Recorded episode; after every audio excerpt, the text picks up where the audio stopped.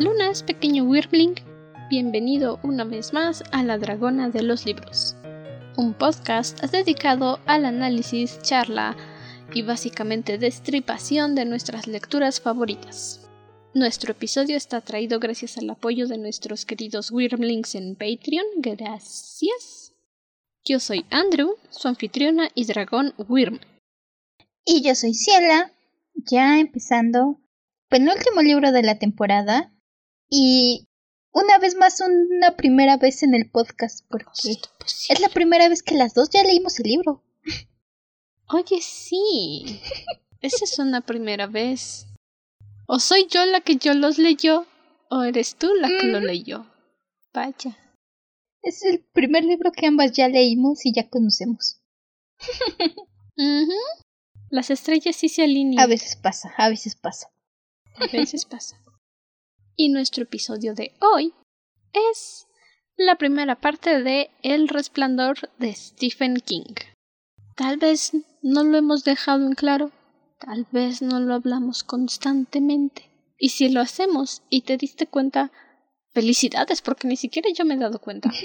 Pero somos un poco fans de Stephen King. Un poquito, un poquito nomás, poquito. Creo que es más fácil darse cuenta en nuestros episodios menos estructurados como el Yo Nunca Nunca o, o la semana pasada que jugamos el Kid Mother Kid, porque realmente no hemos tenido oportunidad de hablar de historias de terror en el podcast. Así que no ha salido tanto a flote. Creo que mencionamos un poco que nos, acerca de eso en algún episodio o en el live stream de aniversario.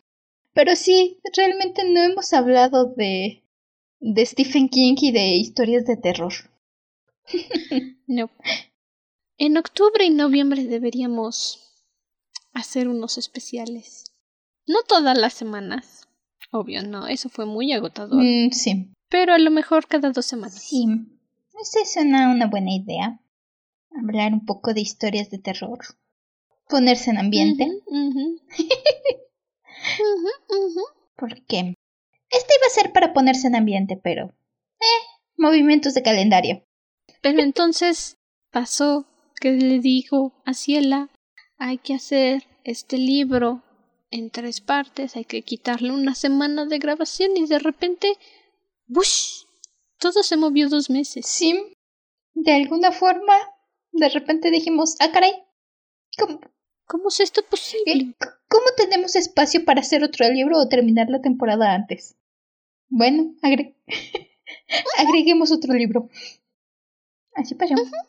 Agreguemos otro libro y entonces como ahora tenemos más tiempo, lo que va a pasar es que voy a cumplirle lo que le dije a Mortem y a Eleonora. Pues vamos a hacer más episodios especiales de las chicas superpoderosas. Está bien. Pero bueno, ok, no estamos aquí para hablar del calendario. El resplandor. Creo que este fue el primer libro de Stephen King que leí.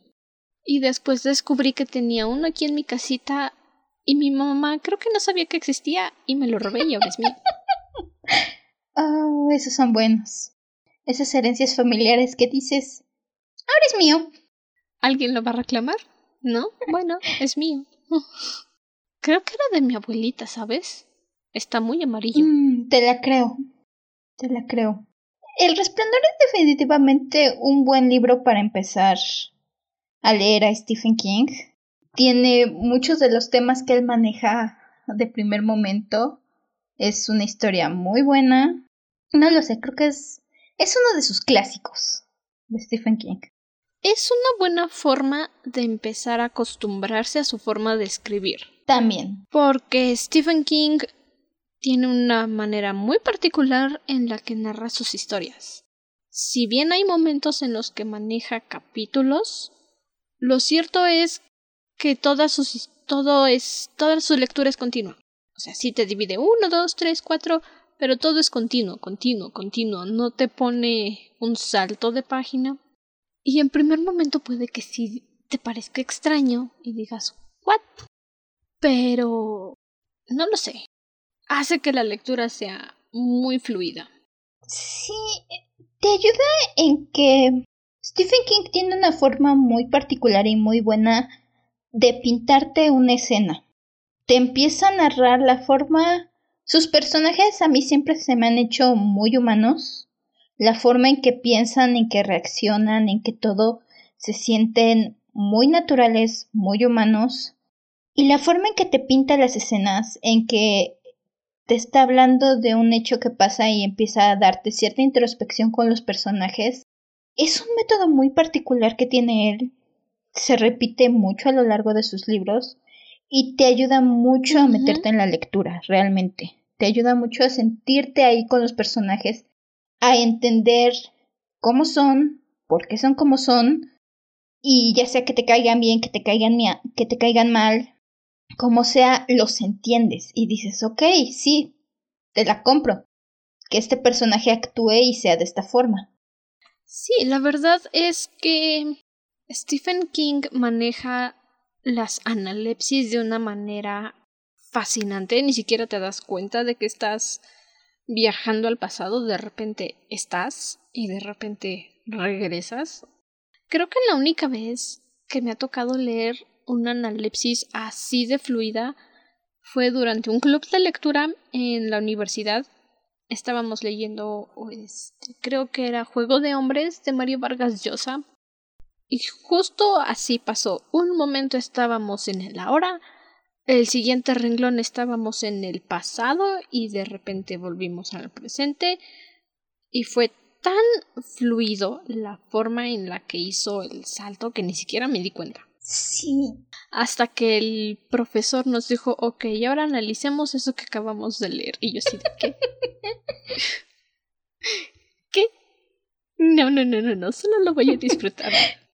Sí. Es. Tiene. Es el hecho de que sus personajes, cuando estás leyendo, cuando estás viendo su narración, sus personajes mismos es cuando te empiezan a, recordar su pasado y no te pierde.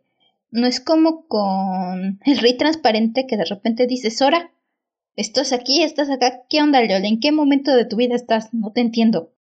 Y no es por hacerles fuchi a Rosa Montero. Se ve que es una gran mujer, es una gran escritora, pero hay una gran diferencia entre que sea una narrativa fluida de por qué está contándote lo que pasó hace cinco años, a que de repente esté encerrada y te empiece a hablar del parque y el jardín y el campo y no tengas ni idea de cómo llegaste ahí. No es lo mismo. No. No, la cosa con Stephen King es que generalmente, al menos en este libro, en muchos de sus otros libros también hace lo mismo, cuando hacen, hacemos estos viajes al pasado, es como una mezcla. Tenemos al personaje recordando algo, desencadena ese recuerdo, y entonces tienes un poco lo que está pasando ahorita, alguna cosa que lo está regresando a ese momento y aprovecha para contarte un poco del pasado, de la historia, de por qué el personaje hizo lo que hizo, qué le pasó. Entonces, es muy, muy natural la forma en que pasa, porque es algo que nosotros mismos los humanos hacemos. A veces estás preparando la comida y entonces te acuerdas de algo que pasó porque, no lo sé, porque viste algo que comiste con tu familia y entonces empiezas a recordar eso. Algo así pasa en los flashbacks de Stephen King y te ayuda mucho a adentrarte con toda esta historia. Es un momento muy fluido. Y a lo mejor, si no estás acostumbrado a este tipo de lecturas, porque son difíciles de hacer, hay que reconocerlo. Es difícil porque de repente puede que lo hagas en algún momento y cuando quieres volver a contar por qué es que el personaje empezó a recordar esto, tú mismo te pierdes y tienes que regresar, leer lo que estaba haciendo antes y luego continuar. Es difícil. Mm. Y Stephen King hace que parezca facilísimo. facilísimo. Igual por eso creo que... Sí. Como te odio viejito, pero te quiero. Igual por eso creo que El Resplandor es una de sus... Es una buena obra para empezar a leer Stephen King porque la forma en que hace estos flashbacks, la forma en que te cuenta estas partes de antes de la historia, no te cuenta tantas escenas. Sí te cuenta cosas importantes, es muy fluida, lo decimos, muy... Y los... los fragmentos del pasado que nos dan son pequeños, son importantes, pero no son tan pesados. No es, por ejemplo, el libro de eso, el libro de eso es un monstruo, y los flashbacks son muy, muy, muy grandes, muy constantes. A cada rato estás pasando del presente al pasado. Sí ya necesitas tener un poquito más de callo en estos cambios de Stephen King. En cambio, El Resplandor es básicamente Stephen King 101. How to read Stephen King. How to Stephen King. Sí. es un poco más complejo que leer Carrie. Carrie fue su primer libro, su primera novela, y se nota. No hay nada malo con eso. Pero ya cuando empiezas a avanzar y ya empiezas a acostumbrarte un poco a cómo son las cosas con él, ya es cuando dices, ¡Hum! Saca cuaderno, saca pluma, empieza a tomar notas. Y ya que te acostumbras a Stephen King, cuando llegas al nivel que, por ejemplo, lo decíamos antes. Mira, si te acostumbras a los primeros libros de Stephen King, Carrie, El Resplandor, Christine, a lo mejor Cell, La Torre Oscura. Cuando te acostumbras a eso, a ese tipo de lecturas, a esos libros, y agarras eso, mira, en un mes, si eres lector lento, en un mes. Y yo me tardé dos semanas.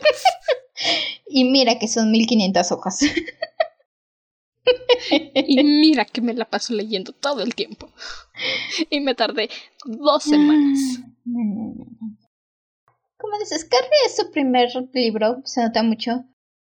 En Carrie lo que tiene mucho es este formato en que nos está dando entrevistas y reportes de periódico y ese estilo. Aquí en El Resplandor es narración continua. Y también la forma en que tiene, que es algo que estuve notando, cambia muy fluido también del punto de vista de los personajes. Pasamos de ver el pensamiento de uno a otro a otro sin necesidad de marcarnos este punto de vista de fulano, punto de empiezas la lectura y ya sabes con quién estás leyendo y ya sabes en qué en qué pies estás, en qué cabeza estás. Porque no lo hace en el mismo capítulo o en la misma sección como suele suceder cuando estás escribiendo fanfics o cuando, es, o cuando eres básicamente novato en esto de la escritura. Que estás. María no pensaba que sus tenis estaban sucios, pero Martina sabía perfectamente que no eran sucios, era un diseño fabricado por. O sea, es el cambio así, de la nada, de uno a otro. Y Stephen King empieza con un personaje, termina ese capítulo, pasa al siguiente con otro personaje y no algo semejante a Crónicas Lunares. Cada quien tenía su momento de ver en esos capítulos, en sus partes y no se encimaban. Es muy parecido a lo que hace Stephen King, además de que te ayuda a entender por qué son como son, sin necesidad de que ellos empiecen a hablar esto va a sonar muy agresivo. No es mi intención. Sé que va a sonar agresivo. No es como una novelita cucha de Wattpad en la que la protagonista, porque siempre es una protagonista, está sentada, se siente triste y dice pero es que mi tristeza tiene origen en los traumas de cuando mi madre me vendió para poder cumplir las deudas que teníamos. No.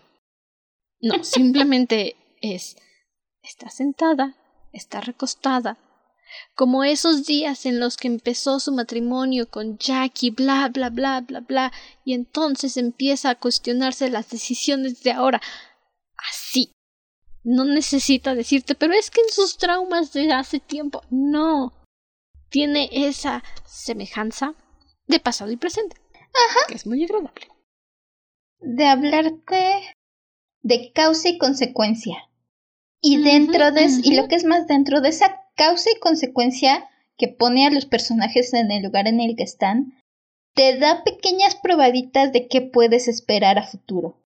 Te hace ciertas menciones, ciertas cosas, ciertas imágenes y dices, ah, tal vez de momento no te, no las captes, pero cuando llegas a retomarlas a futuro dices, ok, tiene sentido, ya me lo habías anticipado, ya me habías dado la idea de que esto podía pasar. Y sobre todo aquí en el resplandor tiene el concepto del resplandor que es muy útil para todo este sí todo, este foreshadowing.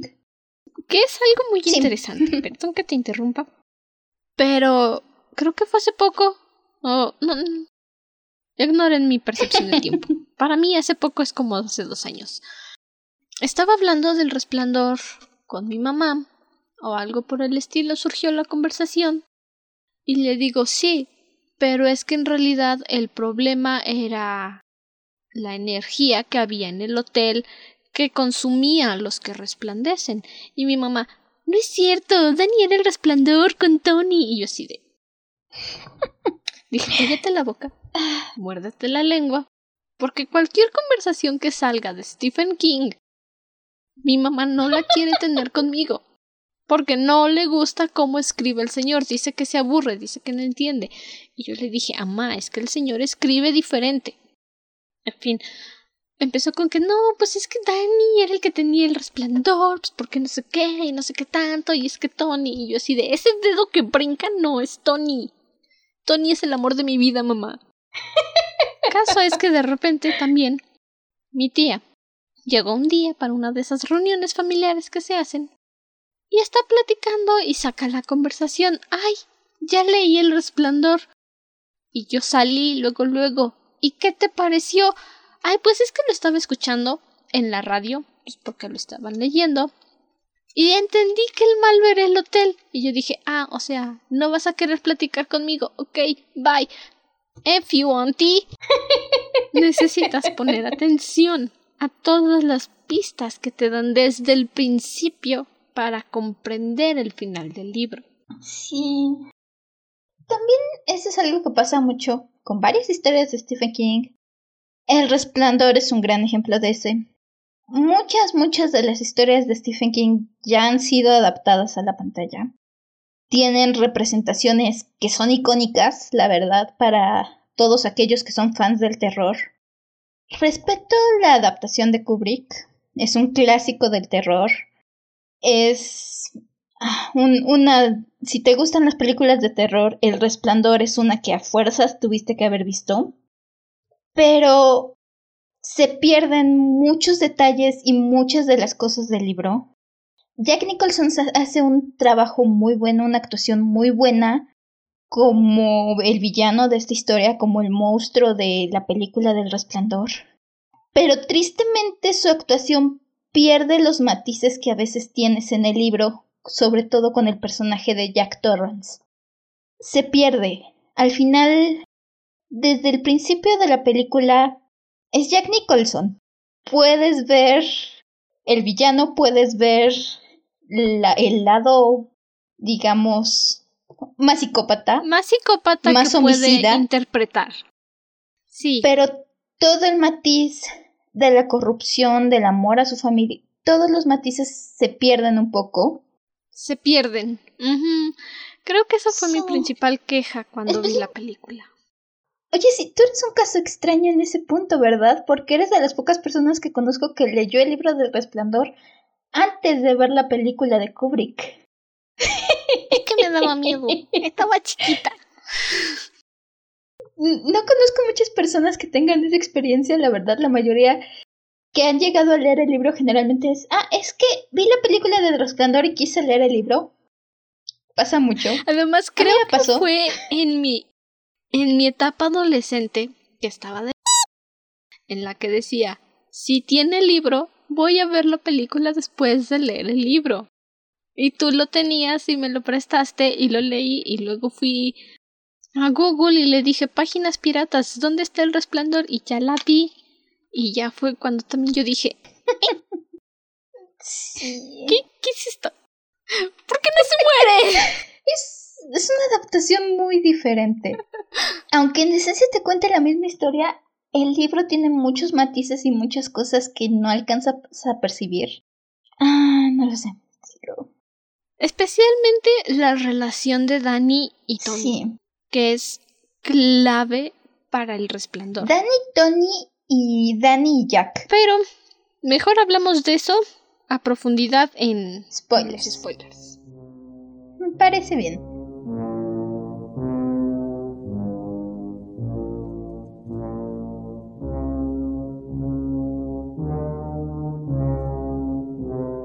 Y comenzamos el libro con esta entrevista que le está haciendo el señor Ullman a Jack Torrance para ser el cuidador, jardinero, janitor, handyman, todas las anteriores El cuidador del hotel.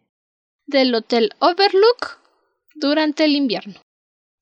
Algo, algo que resalta mucho y repite hasta el cansancio y honestamente me desesperó leerlo como 14 veces.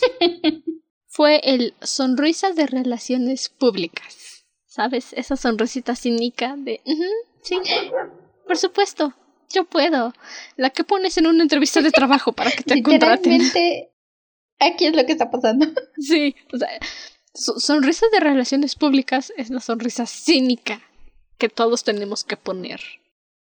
Y decir, sí, claro, yo lo puedo hacer. Me encanta trabajar en equipo. Aunque en la universidad siempre decía, se puede equipo de uno, profe.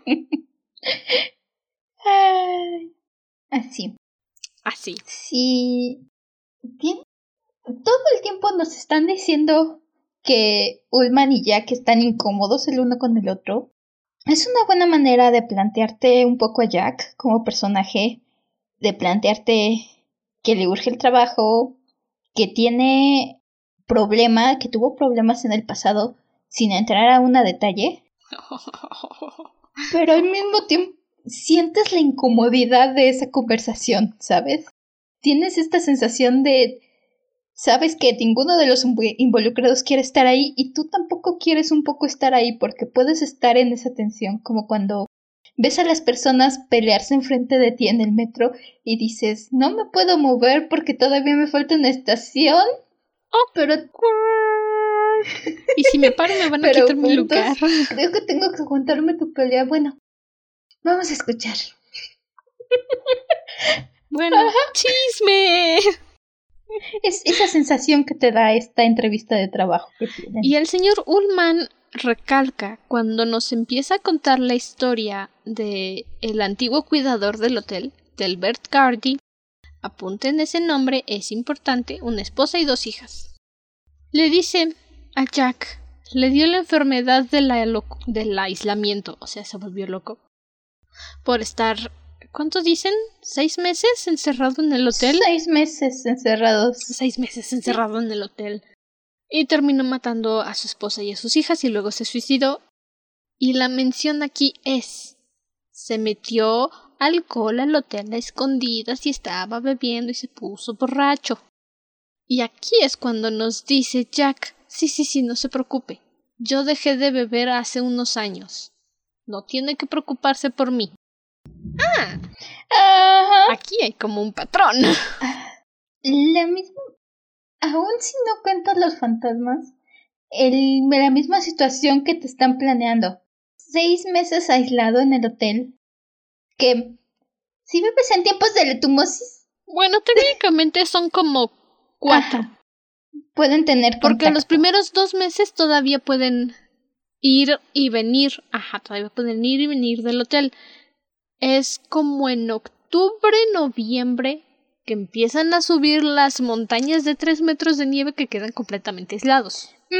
Donde no tienes más que las personas que están en el hotel contigo como contacto. Entonces. Sí, Y es lo que también le recalca el señor Ullman, porque nos deja muy claro, cuando empiece a nevar, se va la señal de la televisión, la radio no funciona, el- la forma más rápida en que alguien puede llegar a ayudarles es o con el vehículo de nieve que se van a tardar una hora en llegar al pueblo, o un helicóptero de rescate que va a tardar tres horas si hay buen tiempo. si les va bien, si les va bien. E incluso le hace esta mención, imagínese que su hijo se cae de las escaleras, Y lo está no va a haber ayuda. y se rompe el cráneo. O sea, lo pone así. Es muy crudo, pero entiendes perfectamente por qué el señor Ullman está tan estricto con esto, con decirle, ¿estás seguro? Son seis meses. Solo con su familia. Mm. Si mucha gente en tiempos de la tumosis ya nos estábamos volviendo locos y tenemos contacto con el mundo exterior. Tenemos Wi-Fi, tenemos Netflix, Amazon Prime, Spotify, podcast, libros. Internet. Imagínense en 1900. ¿Qué es esto? ¿1985? ¿1900? ¿1900 qué? por 1980. Por ahí. Imagínense la época donde todavía no existía el VHS.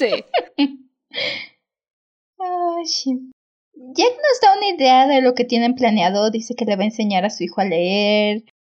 Que tanto él como su mujer son este. Son personas de cultura que se entretienen con los libros, que no van a necesitar la televisión, planta la escena, e incluso nos dan la idea de que Jack es un escritor. Guardemos eso para el final. sí. Algo aquí muy curioso es la parte en la que Jack está hablando de su familia y el señor Ullman, Ullman pregunta ¿Y su chico es listo? Y Jack dice bueno, todos los padres queremos creer que nuestros hijos son los más listos de la Tierra, pero mi muchacho va a empezar a leer pronto. y le encantan los rompecabezas y sus dibujos. no, no puedo decir que no. He escuchado muchos padres decir, es que mi muchacho es tan inteligente. Si amarra las agujetas él solito. pues no sé cómo eso es un logro mayor que todos, pero chido, bien por ti, enorgullécete de tu criatura. Ay, orgullo de padres. Ay, sí.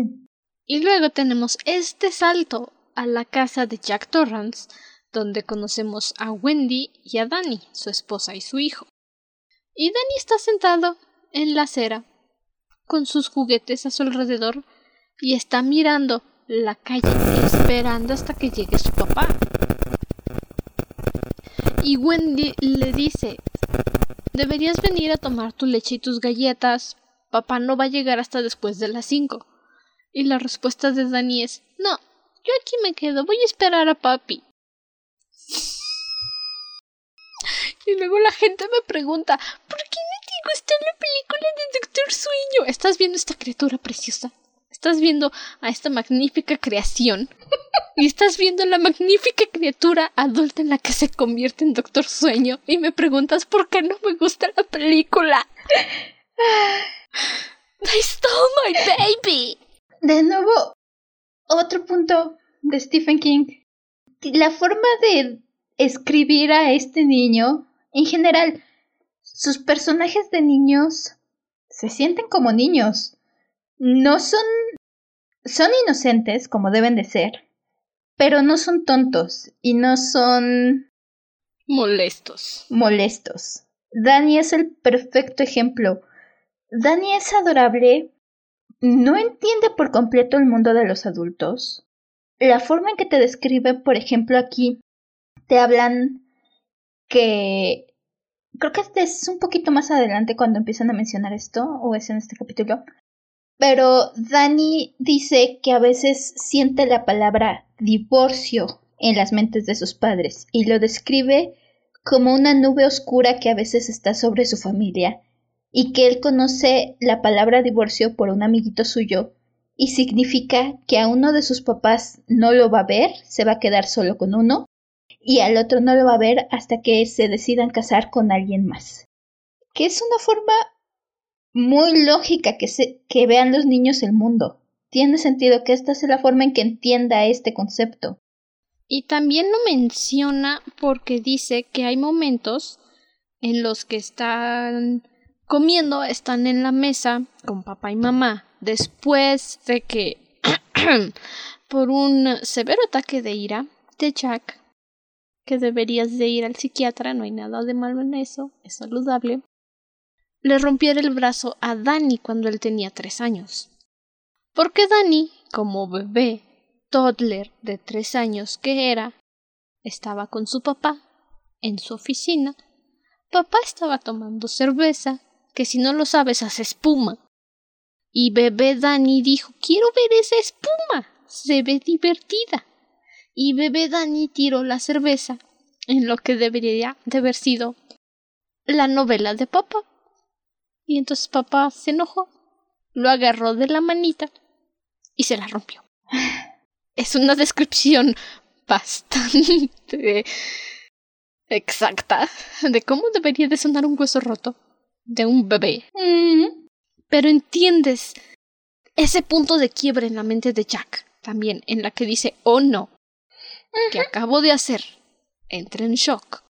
No dice nada, no hace nada, no se mueve, nada más se queda ahí, parado, pensando, ¿realmente le rompí la mano a mi bebé? A mi bebé de tres años. ¿Qué de ¿Qué? ¿Qué? No, no fui yo. ¿Fui yo? No, no fui yo. ¿Entiendes ese conflicto interno que tiene Jack? De una reacción instintiva de agarrar al bebé y quitarlo y no medir su fuerza, no medir la capacidad de daño que le podía provocar a su bebé. Pero mientras Dani tiene su yeso es cuando escucha a mamá pensar la palabra divorcio. Y Dani no entiende lo que es un divorcio, pero sabe que es malo. Sabe que le pueden quitar a uno de sus papás y no lo va a volver a ver. Y en ocasiones, como una nube de tormenta todavía más aterradora que divorcio, Dani ha escuchado a papá pensar en la palabra suicidio, pero no entiende qué es eso. Y no quiere entenderlo. Y no quiere ente- le asusta lo suficiente para mantenerse alejado. Sí. Es. Ah, Esta escena donde le rompe el brazo.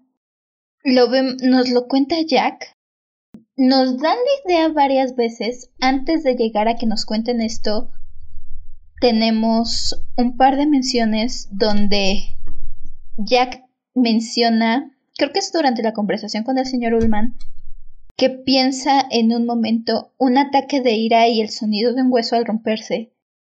Y con su esposa, cuando está viendo a Danny esperar a su papá sentadito afuera de la casa, que piensa en su hijo con su bracito enyesado y le dan ganas de llorar. Antes de entrar con Jack directamente y contarnos qué fue lo que pasó, darnos una vista a cómo fue este momento para él.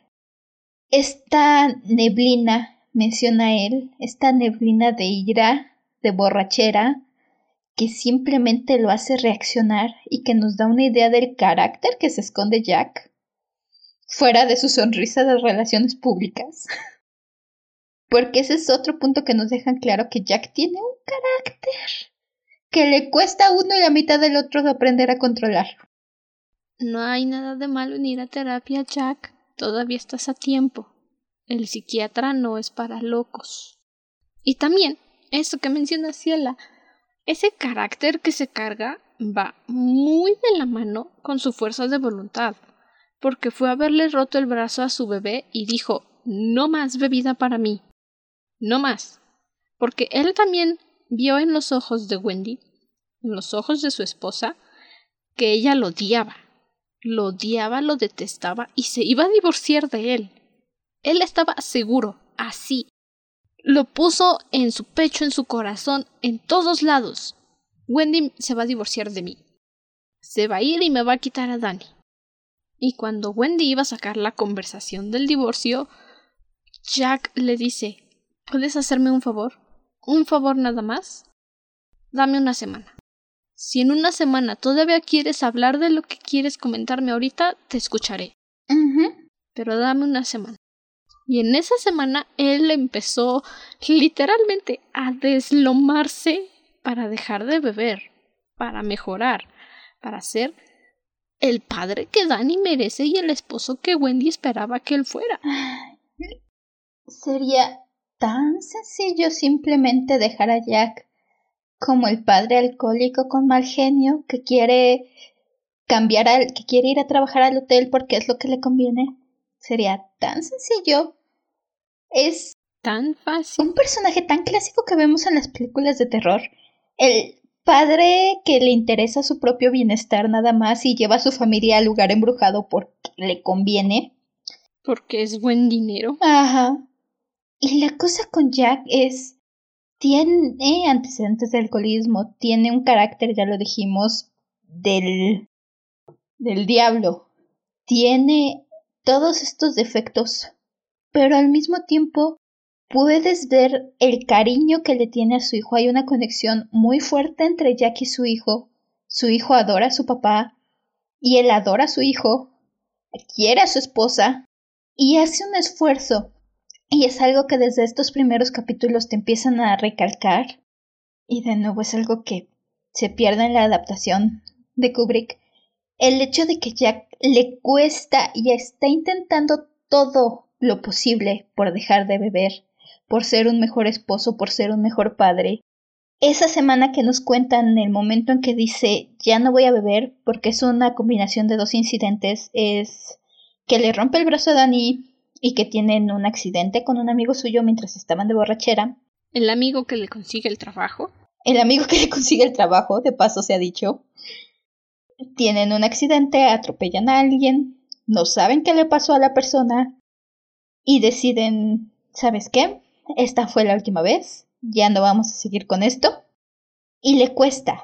Te dicen que se toma no sé cuántas Coca-Colas, que tiene la ansiedad, que nada más necesita el trago, necesita el trago y se las aguanta. Un poquito para poder sobrevivir, para poder seguir adelante. Y él mismo dice, no, no, no, no, no, no, no, no más. No lo voy a hacer. Yo puedo hacer esto. Yo puedo hacer esto. Y también menciona que le entra la ansiedad de querer arrancarse los parches de nicotina. Pero no lo hace por Dani. No tanto por Wendy, por Dani. Y todavía no pasa lo feo. Y yo ya estoy llorando. Es que... Ayer estoy... Estaba leyendo así tranquilita, haciendo mis notas como la persona responsable que soy. Y entonces Wendy menciona que Dani es su hijo. Ajá, sí, es su bebé. Pero Dani es de su papá. O sea, cuando Wendy ya no podía hacer que Dani comiera, llegaba Jack le decía unas palabras bonitas y el bebé comía. Y yo estaba chillando. Yo estaba que me ponía a llorar y ya no quería seguir leyendo. Porque esa es otra cosa de Stephen King. Si en algo es buenísimo, es en hacer lazos familiares que te hace y te pones a llorar como La conexión entre los personajes es... Ah, Jack y Danny, desde estos primeros capítulos puedes ver ese lazo, puedes ver ese cariño, puedes ver que aún con lo que pasó, Danny adora a su papá, Danny ahí sigue. Por supuesto, es un peque de seis años. Cuando pasó cinco años. Cinco. Cuando le pasó lo de su bracito tenía tres años. Es un bebé. Es un bebé. Es un bebé que quiere a su papá. Es un bebé que sabe muchas cosas que no entiende. Porque Tony, su amigo que siempre está ayudándolo, y fue su amigo, Tony, que le dio un sueño donde papá tenía un accidente y le preguntó a, a su mamá, ¿papá tuvo un accidente? Y Wendy dijo, no, no pasó nada. Y llegó Jack y le dice, Jack, ¿tuviste un accidente de coche? Y Jack dice, no. No. no, no. No, yo no atropellé a nadie. ¿Qué te hace creer eso? y luego cuando papá perdió su cofre o su baúl, que los de la mudanza pusieron abajo de la escalera, ¿por qué? ¿Quién sabe? Yo tampoco entiendo. Pero fue Tony quien le dijo a Dani, aquí está el baúl abajo de la escalera. Acuérdate, Dani. Tony sabe cosas. Oh, sí. Más adelante descubriremos por qué Tony sabe cosas. Pero Tony sabe cosas y le enseña a Dani visiones de un cuarto oscuro de una señora en, en una bañera que está apestosa y tiene un brazo colgando le enseña visiones a Danny de papá enojado, gritando y corriendo por pasillos que él no conoce con un hacha. Un un palo de y al final no es un hacha. De hecho es una de las diferencias que hay con el libro y la película. Es, es Pero sí mencionan el hacha. Es un, es un palo para jugar croquet, creo. Sí, porque es, es como un mazo. Un mazo. Algo para hacer daño. Y al final, lo que se le queda a Dani son unas palabras en rojo que Dani no entiende. No sabe leer. Dani no sabe leer. Pero dicen Red Room. Y le dan miedo. No sabe qué significan. No las entiende. Solo sabe que son aterradoras y no las quiere seguir viendo. Y yo no sé qué está pasando aquí, pero Tony sabe cosas. Igual nos dan un poco la idea de que Dani es diferente cuando nos cuenta Wendy la historia de su nacimiento y nos dice que Dani nació con una membrana en la cara, que de hecho de primer momento cuando lo vio nacer creyó que no tenía cara y se puso a gritar. Se la, pasó media sonza por el alumbramiento. Bueno, a justicia de a justicia de Wendy estaba un poco drogada por las medicinas y acababa de sacar un bebé. Tenía derecho a pensar cosas que no eran. Oh, sí. Y Wendy de hecho nos dice que todavía tiene esta membrana de Dani escondida porque es un poco supersticiosa todavía. No la culpo. No, menos con las cosas que pasan alrededor de su hijo. y también, mientras eh, Dani está esperando a que llegue papá, nos cuentan un poco de cómo empezó el matrimonio entre Wendy y Jack. Y se entiende, es el estilo de Stephen King. Es la forma en la que sus romances siempre pasan. Empiezan todos felices, hay un poco de apoyo, de repente se pone turbio y sospechoso, de repente se pone bien otra vez. no sé. Es una de las cosas del Sí. Es. Es parte de lo que hace este matrimonio humano. Honestamente no me agrada mucho Wendy. Me desespera esta persona. Entiendo por qué es como es. Al mismo tiempo me desespera que siempre se está lamentando pero jamás hace nada, ni para bien ni para mal. Solo... Lo intenta pero al final se arrepiente. Ajá. Entonces, siempre tiene, y lo vemos desde estos primeros capítulos con ella, quiere a Jack, lo menciona en algún momento, dice que es su hombre, que ya ha vivido con Jack, tiene una muy mala relación con su mamá, pero a estas alturas, con todo lo que ha pasado, está en un punto en el que ama a su esposo, pero no puede confiar en él. Y lo entiendo, porque después de, de lo del bracito, es muy lógico que todavía tenga siempre esta punzadita de duda, esta punzadita de miedo. Y Wendy lo admite. Dice que no deja a Jack, que no agarra a Danny y se va. Porque ¿a dónde irían? ¿A casa de su mamá? Con su mamá que encontraría formas de manipularla y de hacerla sentir culpable para que Wendy se quede ahí por siempre y no se vaya. Y su mamá termine criando a Danny convirtiéndolo en un, en un niño que ella no quiere conocer. Se queda por el bien de Danny más que por el bien de ella. Porque Danny no sobreviviría sin su papá. Sí. Es complicado. Es complicado y muy humano lo que está pasando en este matrimonio. Es una pareja que se quiere. La confianza una vez que se pierde es muy difícil de recuperar. Y tiene sentido que Wendy tenga siempre esta tentación y esta duda porque tiene que cuidar a su hijo. Sabemos del punto de vista de ella que está haciendo su mejor esfuerzo, que adora a Dani, que está, le está costando pero lo está intentando. Pero también para Wendy siempre está ese miedo, ese hecho que cuando llega Jack olisquea a ver si no huele alcohol, tiene miedo de oler alcohol. Odia que se vaya con su amiguito que le consiguió el trabajo porque era su amiguito de bebida. ¿Se entiende? Y se entiende. Y tiene este recelo, tiene esta duda de, ok, sí, te quiero, pero tengo que cuidar a mi hijo y, y ya no puedo confiar en ti. Es una situación muy complicada la de Wendy y Jack. Mm. Y en cierta forma esa situación complicada es lo que mantiene su matrimonio. Sí. Irónicamente sí. Ay. A veces las cosas no son como esperabas. Mm, No, a veces la vida es extraña. Y ya que Jack regresa a casa en el coche, vemos esta interacción. Que de nuevo, todavía no pasa lo feo y ya estoy llorando. Porque Dani se levanta de la acera y le grita a su papá para que vea que se quedó como niño muy esperándolo.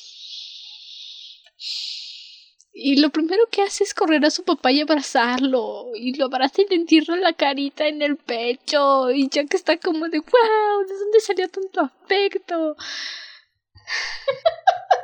Mamá, no quiero leer este libro. Voy a llorar, yo lo sé, mamá. Sí, Y bueno, somos las ridículas que lloran con libros de terror. Jack se lleva. Somos las ridículas que lloraron al final de eso, capítulo 2. Ah, sí. Jack se lleva a Dani a la tienda a comprar unas cositas que hacen falta y va a hacer una llamada a su amigo Al. Y Dani le dice, ¿es una llamada especial? Y Jack le dice, sí. ¿Por eso no la hiciste en casa? Sí. Ah, ¿Me traes un chocolate? bueno. ¿Me traes un dulce? Baby. Y Jack le dice, sí, te traigo un dulce. Y le dice, no toques nada, no juegues con la palanca de cambios, ponte a ver los mapas, ándale. Y Dani dice, sí, ok. Y saca los mapas de la guantera y se pone a ver los mapas, o sea... Ay, no se siente feo decir que amo a este bebé porque crece en un hombrezote. Dani, Dani. Pero es... es... es tan linda esa relación, papá-hijo. Es tan viciosa que solo quiero llorar. Creo, creo que la mayoría sabe a dónde va a ir esta historia.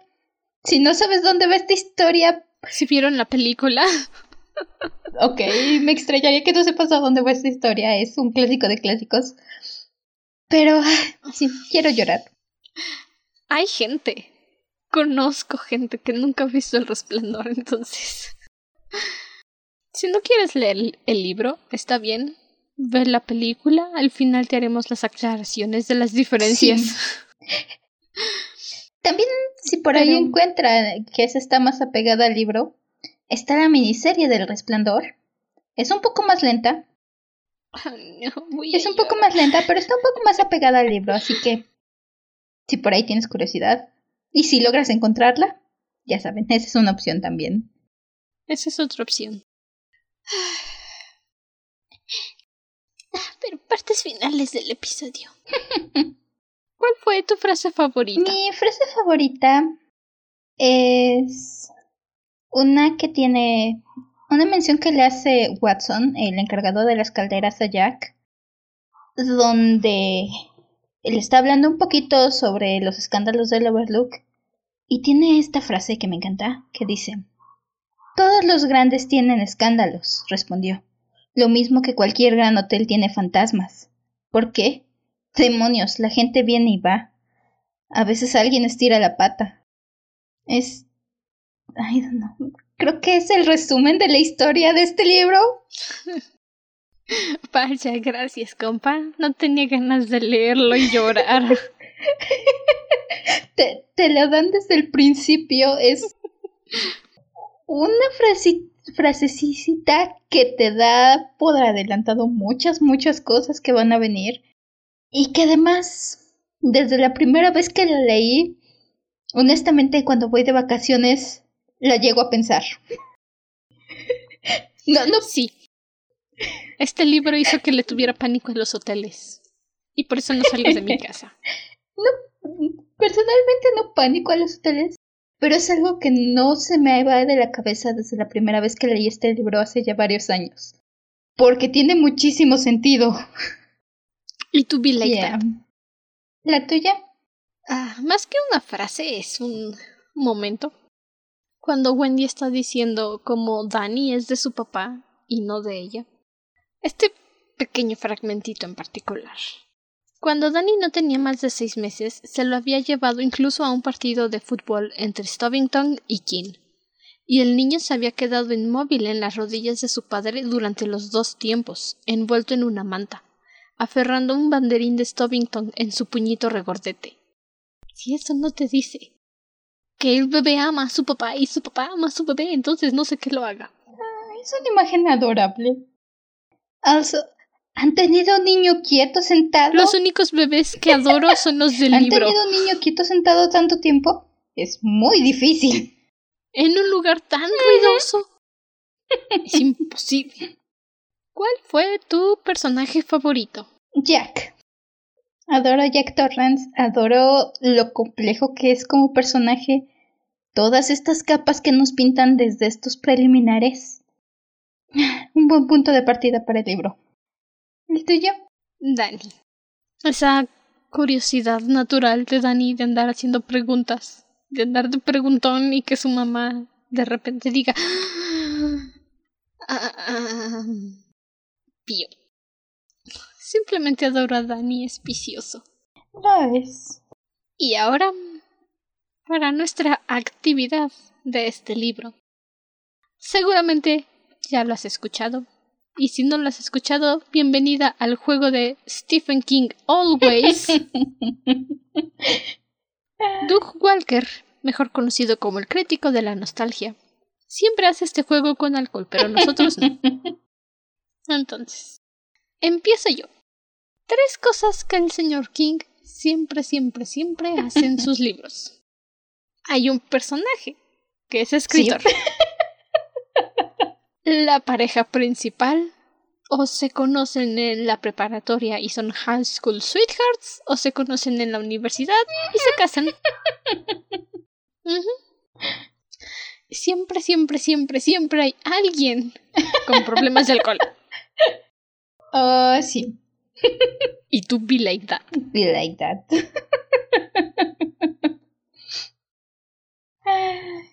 tu turno. Stephen King siempre, siempre, siempre, siempre usa flashbacks.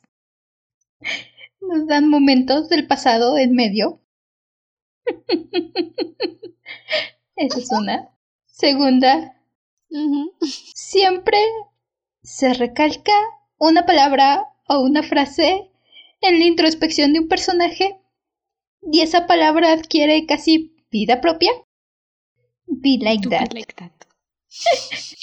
Y mi tercero era el del alcohol, pero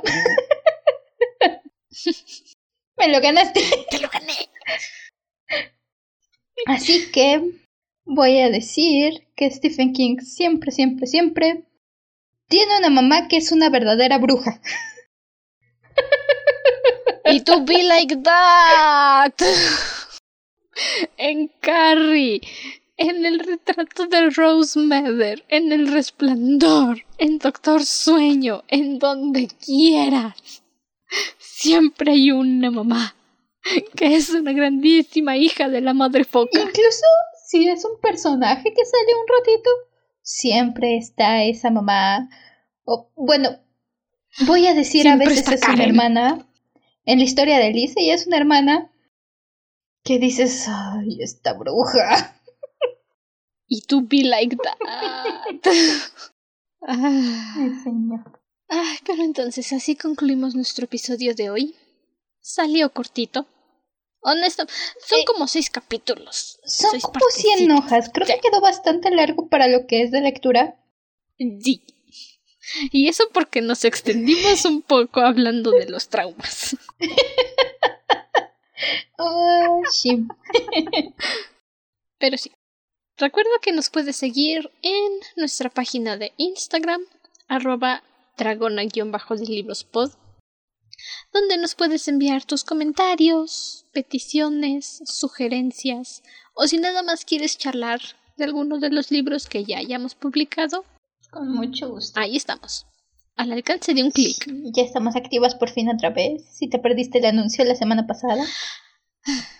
Sí. Se arregló el problema y ya está todo normal de nuevo. Ya empezará de nuevo mi estrés por estar publicando y pensar qué publicar. Si tienes algún fanart por ahí que queramos que quieras que compartamos, compart mándanoslo, ahí lo compartiremos. Ahí nos mandas la imagen, nosotros pedimos el permission y compartimos la imagen. Oh, También puedes votar y dejar tu opinión del podcast en tu plataforma favorita, la que sea que permita votar y comentar. Estamos en todos lados posibles. Comparte el episodio con tus amiguitos, con tu familia. Ponle nuestras voces ridículas a tu perro a lo mejor y busca ver de dónde viene. a ese amigo fan del terror que crees que le gusta escuchar nuestra análisis del resplandor a esa amiga que también le gusta leer. Ese amigo que siempre está diciendo, es que tienes que leer El Resplandor, amigo, porque la película no es lo mismo. Dile, dile que nos escuche, dile, dile, nosotras somos igual. Por ah, eso la gente no ve películas con nosotras. Incluso ese fan de Friends que quiere entender por qué meten el libro en el refrigerador. Incluso esa persona. Sí. Y tú be like that. Cuando mi hermanita me preguntó ¿por qué Joey mete el resplandor al congelador? No lo entenderías. y tú be like that. Sí. Hasta entonces, permanece cómodo y seguro dentro de tu cueva. Nosotros nos volveremos a reunir en el siguiente episodio. Hasta la próxima luna. Bye. Bye bye. Cuidado con los trabajos que agarran. Piénsalo bien antes de aceptar seis meses en aislamiento. ¿Y con quién quieren pasar esos seis meses? Sonrisa de relaciones públicas. Bye bye. Adiós. Bye.